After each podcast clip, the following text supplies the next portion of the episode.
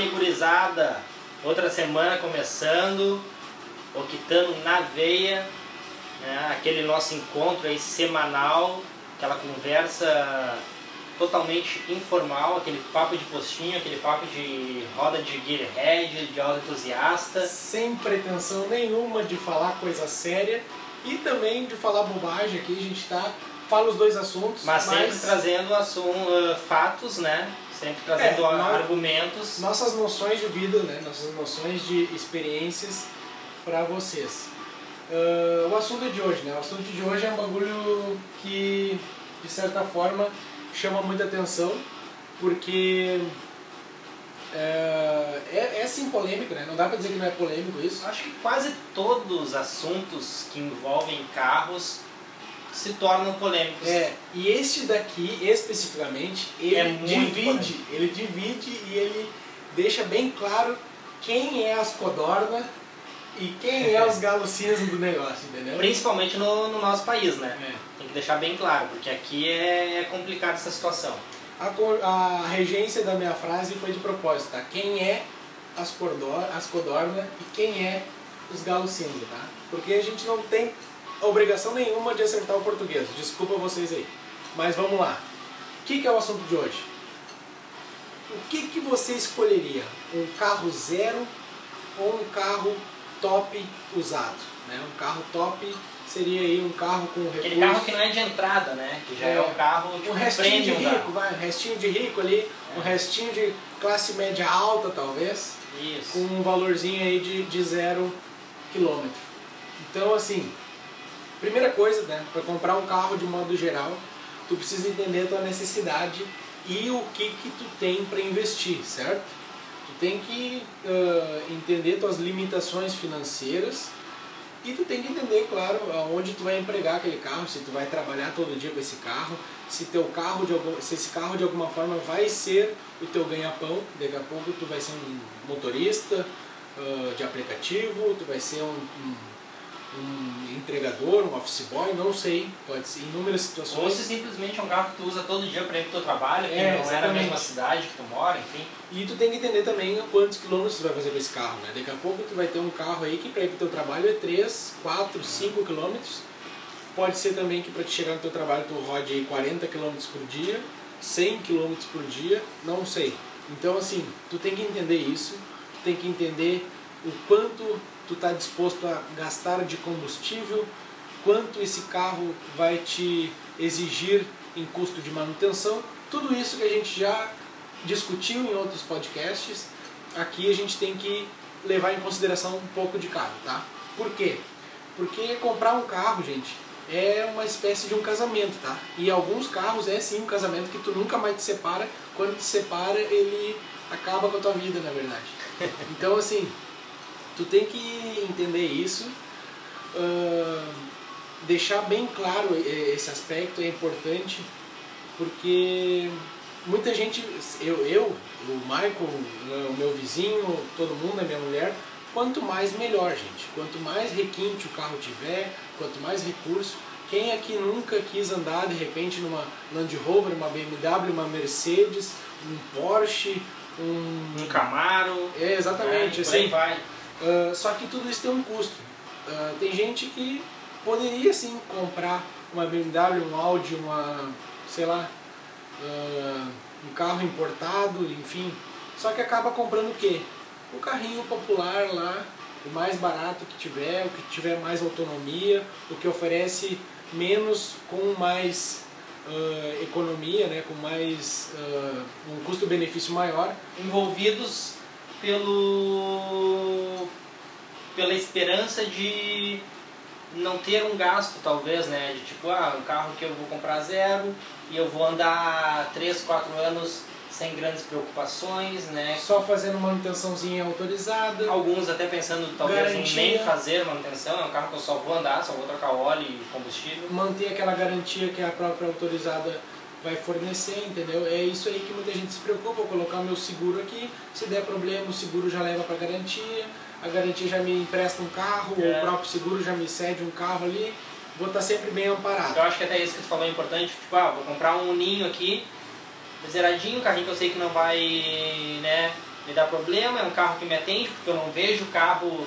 daquela forma de tipo um lazer, uma coisa que eu me dedico. É um meio de transporte. É um meio de apenas. transporte apenas, então IPVA vai ser mais barato, manutenção vai ser mais barato, seguro vai ser mais barato. Ah, eu, com esse valor eu poderia estar andando numa BM aí usada, talvez? Poderia, né? Com certeza poderia. Poderia. Mas aí o seguro vai ser mais caro, a manutenção vai ser mais cara. Então tem tudo isso, Não né? é qualquer seguradora que vai aceitar esse carro. Enfim, Entender E- a sua necessidade, né? Exatamente. muito, muito bem colocado isso. aqui. Por outro lado, tá? Os carros usados com mais requinte oferecem situações um pouco melhores de conforto, talvez, de eh, ostentação, por que não, né? Tu tá querendo, eh, querendo ou não, assim, tu vai comprar uma BMW usada, ela sempre vai ser uma BMW. E sim, isso é muito polêmico que eu vou falar agora, e sim, na minha opinião, com certeza na minha opinião, em algumas vezes te oferece até uma confiabilidade maior, mesmo sendo usado, maior. do que. Não, e a confiabilidade também. É, Comprar um Corolla hoje usado aí com seus 50 mil quilômetros, né? não vai pegar fogo É. que nem um Onix. É, essa quilometragem que também é questionável, às vezes os caras né, levam muito para ali, mas isso a gente fala daqui a pouco. Né? Então, esse carro usado te oferece uma confiabilidade às vezes maior do que alguns carros de entrada que a gente tem no nosso É. mercado. Então, assim, é importante, primeiro ponto para a gente começar essa discussão, é importante tu entender a tua necessidade, tá? Por exemplo, assim, eu quero um sedã. Tá, mas eu quero um sedã, só que eu moro num sítio. E aí? Não, não combina, entendeu? O sedã normalmente é um carro um pouco mais baixo, um sedã é um carro que gasta mais, um É. sedã é um carro que não, não aceita qualquer desaforo de, de terreno acidentado. Sim. E isso tudo tu tem que avaliar, ah, mas é que lá no meu serviço todo mundo que é importante tem um sedã.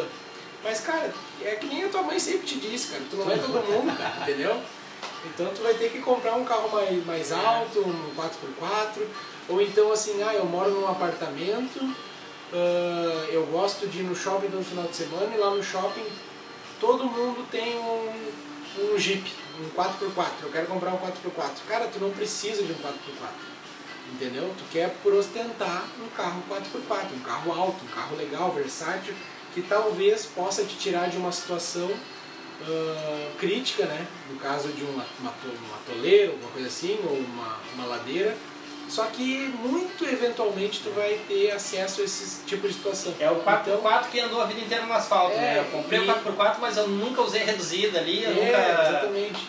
E existe muito isso. Existe muito carro que tu vai comprar usado, 4x4, utilitário de verdade, tá? SUV de verdade, Pra ir trabalhar no escritório. que tu que nunca entrou numa trilha, não sabe nem o que é barro, né? É Enfim, outro assunto para outro podcast também, tá? Mas é, é muito isso. Ah, eu preciso trabalhar todo dia e meu carro é 40, meu, meu trabalho é 40 km de casa, então dá 80 ida e volta. Cara, compra um econômico, não Vai te de. Uninho, Fiat, não vai te arrepender. É, isso aí, porque a Fiat só sabe fazer carro popular, entendeu? Não, Eles é são verdade. muito bons em fazer isso. Uhum. E querendo ou não, se tu não tiver condições para manter um carro maior, mais, mais delicado, a manutenção mais, mais cara, isso aí vai ser um problema porque em pouco tempo tu vai ter muita quilometragem e a quilometragem sim abaixa o valor de carro, tá? Concordamos com isso? Vamos discutir um pouco mais tarde.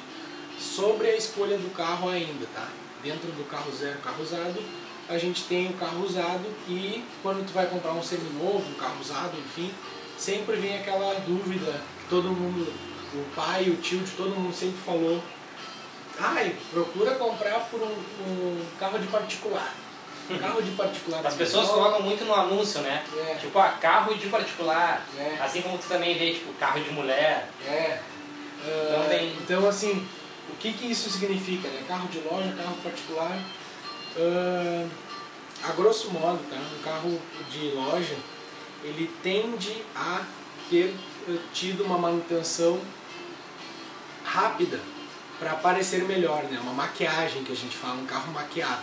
O que, que isso significa? Talvez é um carro que não foi tão bem cuidado assim, chegou na loja por um preço baixo porque foi trocado num outro carro, talvez. Deram aquele carro de entrada para que o dono dele, o antigo dono dele, pegasse um melhor, um, mais novo, né? E aquele carro acaba tendo uma manutenção rápida ali, vamos tapear aqui alguns buraquinhos, fazer uma, uma funilaria rapidinha aqui, fazer essa, esse barulhinho aqui a gente ajeita aqui, a gente faz um esqueminha e aí tá lá, tá o carro zero bala, coisa mais linda, só que não é bem assim, né? Mas isso não é regra, por quê?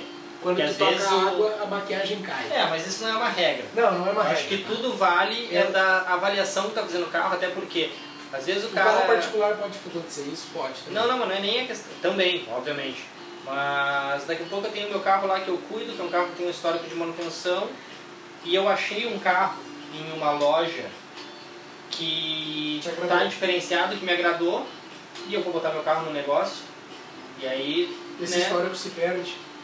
Então, não, e aí alguém pode ir lá e encontrar meu carro. Tipo, pô, o cara chegou lá, olhou, bah, mas olha esse carro que tem pra vender bacana. Sim, te entendi. Entendeu? Claro, Então, claro, isso eu acontece, acho que tá? o, o principal da loja ou do particular é sempre a avaliação.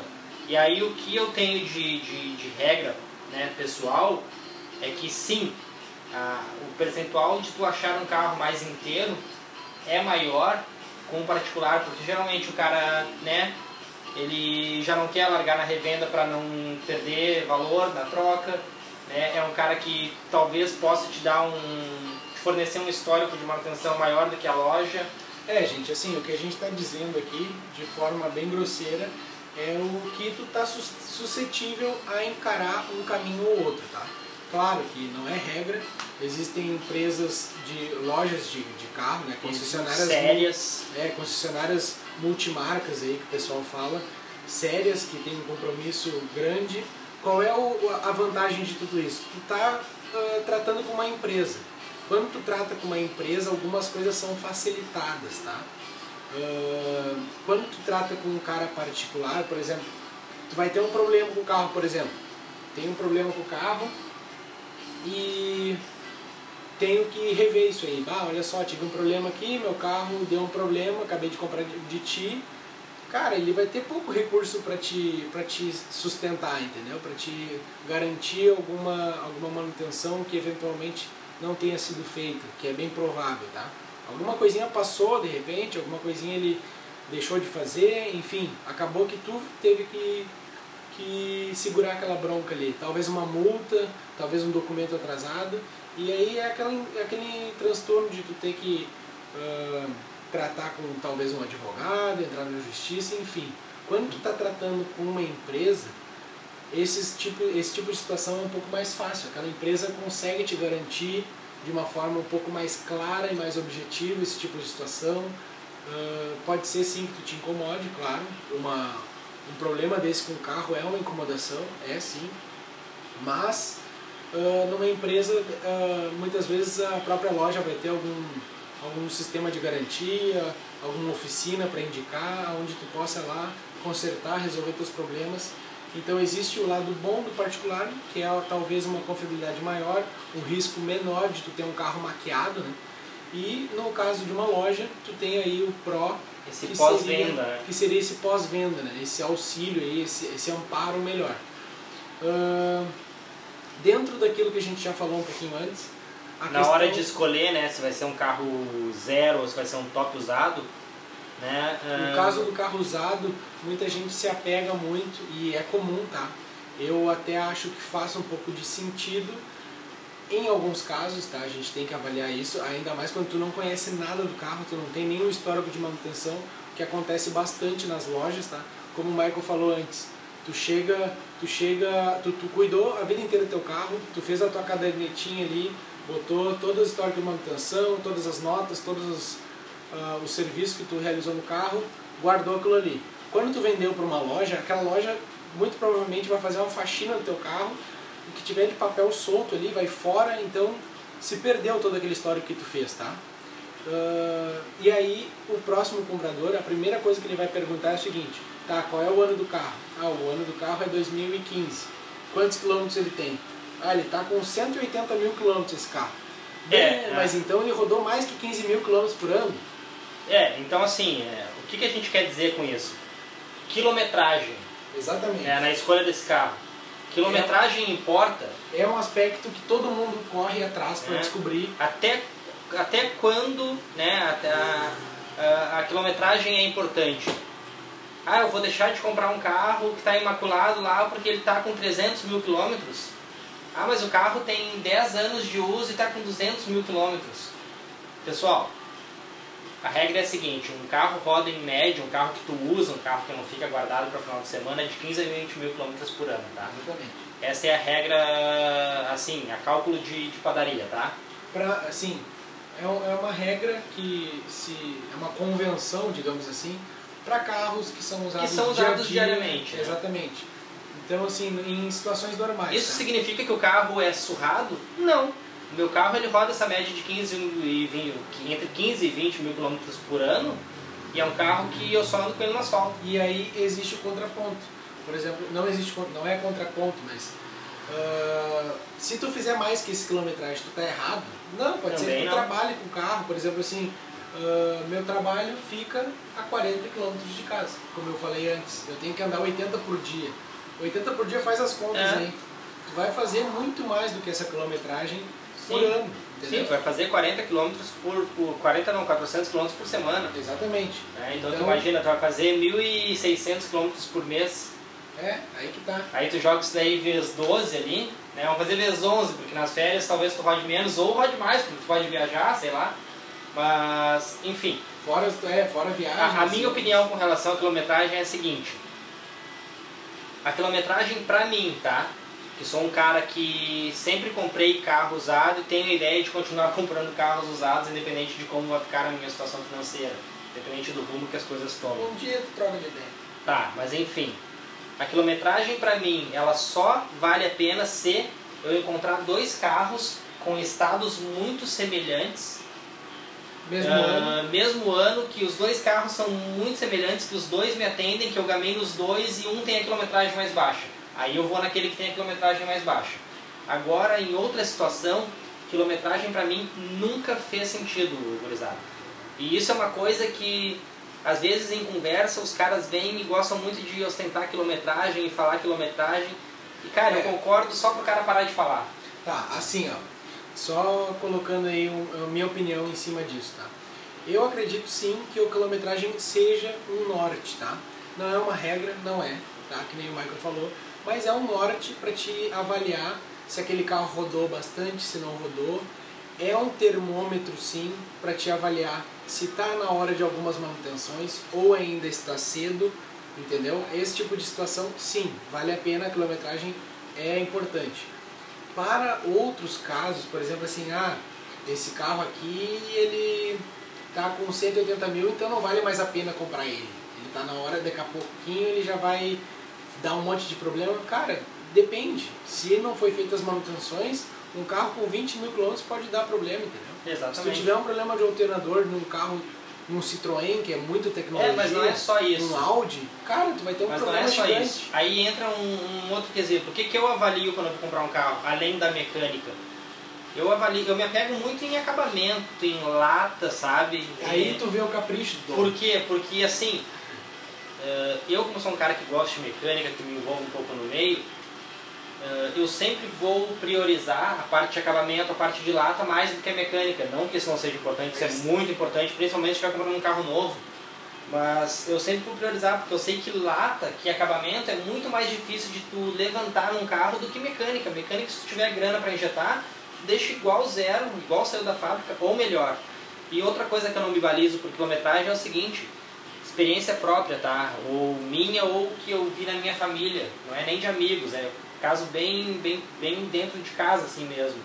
Eu já vi carro com 30 mil quilômetros deplorável, carro que eu vi sair zero da fábrica e com 30 mil quilômetros estribo de porta arranhado, direção desgastada, arranhado, tipo, o carro se terminou, entendeu? E tipo, era um carro com 30 mil quilômetros, não tinha quilometragem adulterada nem nada. Eu vi o carro sair zero quilômetro da loja e o carro com 30 mil quilômetros estava acabado. E eu já tive um carro que eu comprei ele com 40 e poucos mil quilômetros, eu não lembro agora a quilometragem exata. Eu comprei numa cidade próxima à minha, na casa dos 40 e poucos mil quilômetros. E eu fiquei com o carro até os 120 mil quilômetros e o carro era imaculado. O carro era simplesmente imaculado. O que carro não aconteceu? O que tinha... aconteceu com esse carro? Isso aí não importa, mas o carro era imaculado, entende? O carro Ele- que eu tenho. imaculado ou não? Não, agora não existe mais, provavelmente virou prego. Mas. O carro que eu tenho hoje é um carro que eu peguei na casa dos 50 mil quilômetros também. É um carro que eu tô, ele, tô com ele há 3 anos ali, dá para vocês fazerem uma média de quilometragem então. Hoje ele está com 107 mil quilômetros e é um carro que continua num estado muito, muito, muito próximo ao estado que eu peguei. É um carro que eu tenho histórico de manutenção, um carro que eu cuido.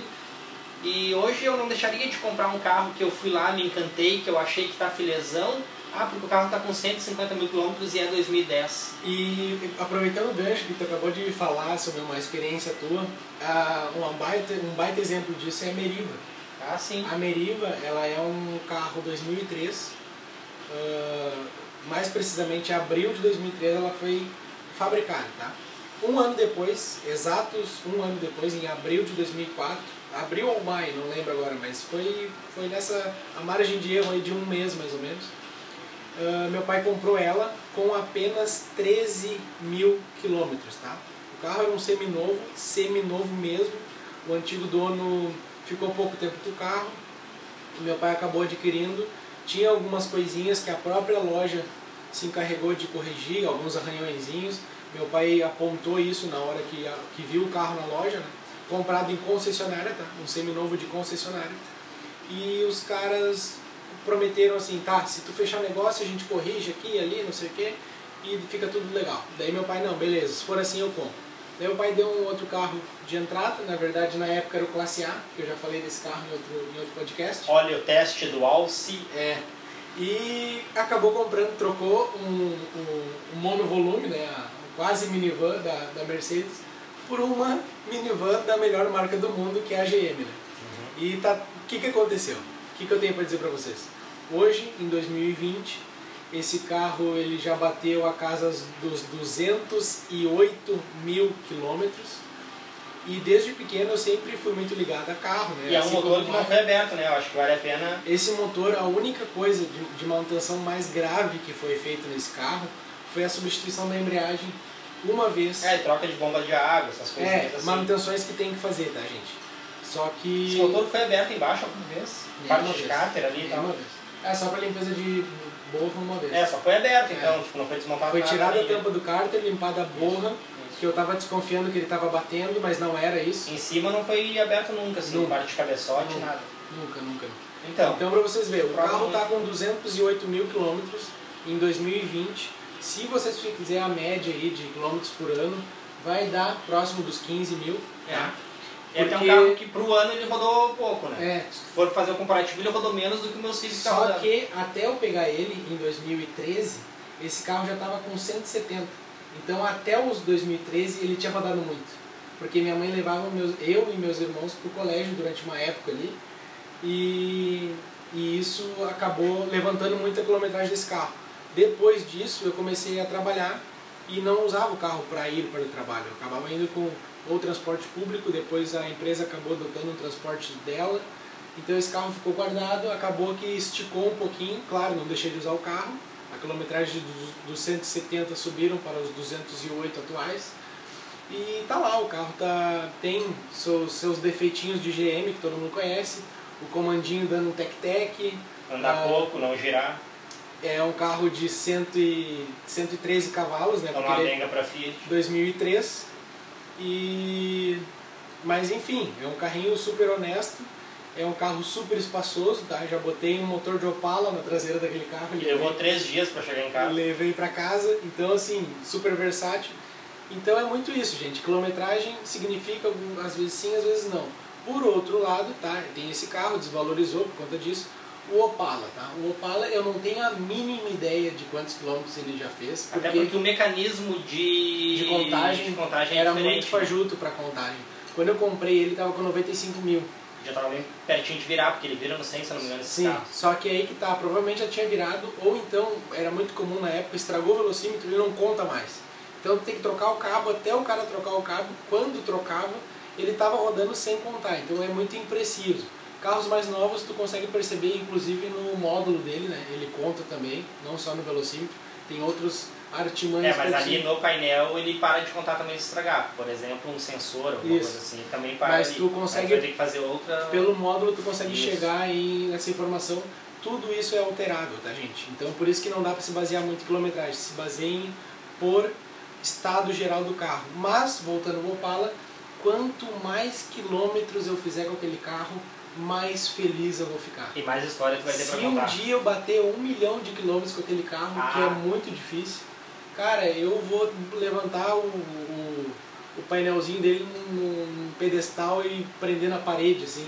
Porque aquilo ali é história. Mas então é aquilo, galera. Sei lá, pra ti que tava em dúvida entre o carro zero ou um carrinho usado, né? Independente de ser um top ou não.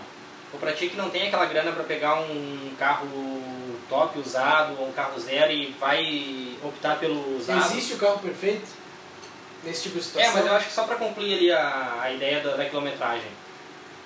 Quilometragem eh, não é parâmetro para dizer se o carro é filé ou não. Sim, exatamente. tá? Existe sim carro filé com quilometragem alta, então isso é um estereótipo e tem que cair, tá? É um mito e tá derrubado. Pode sim, com certeza, encontrar carro filé e com a KM alta. Tá? É, eu não vou Então- dizer que a, a Meriva que eu uso seja filé, tá? Ela tem vários problemas, só que todos eles eu conheço e por negligência minha eu não consertei, mas são problemas menos graves, assim, tá? Claro, não, não vão impactar no funcionamento dela. Só que eu sei o que eu estou fazendo, o que eu estou deixando de fazer. O Michael também acompanha essa Meriva, ele sabe as limitações dela, alguns probleminhas que ela já teve, a gente já mexeu nesse carro. E isso isso quer dizer, então, assim, gente, desconfiem da quilometragem, tá? Não, não vão só pelo númerozinho. É muito simples alguém querer alterar aquele Sim. número ali para impressionar É um possível comprador. E não deixa de comprar o carro que te faz feliz, que tu gostou, que tá felizão por causa da KM. Pois é. Porque aí teu vizinho tá falando que carro alto, ai, quilometragem alta, tu vai te incomodar. Velho, o carro é inteiro, velho. Exatamente. E assim, sobre o carro perfeito, né? O carro perfeito é um carro zero? E aí? Não necessariamente. Tu ficaria feliz se tu comprasse um carro zero hoje? Não ficaria- vai dar problema nenhum, tem certeza que não vai dar problema nenhum. Não existe essa certeza em nenhum carro. Exatamente, nem assim, ó. O que nós temos de mais avançado hoje na, no automobilismo, né? a Fórmula 1. Tu tem certeza que o cara vai pegar um carro que foi montado, foi pra pista, não vai dar problema? É, é, então assim, ó, se o carro não desse problema nenhum, não, assim, ó, uma garantia, a montadora não daria garantia.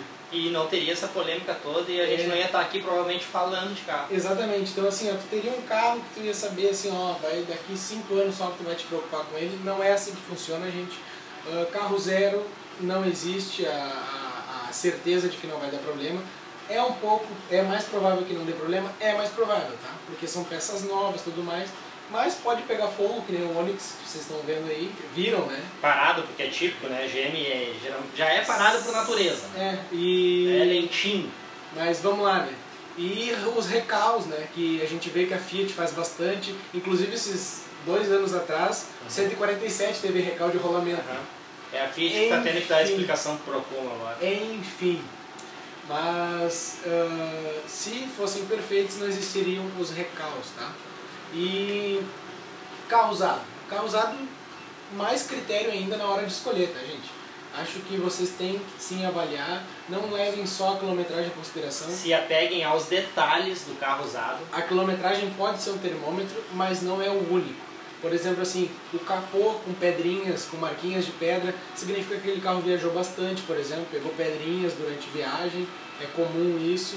Ah, um carro com farol amarelado, significa que ele provavelmente dormiu ah, pegando sol, chuva, sol, chuva, ou então não era bem feita a higienização daquele carro, porque sabão acaba ah, atrapalhando esse, a lente policarbonato dos faróis.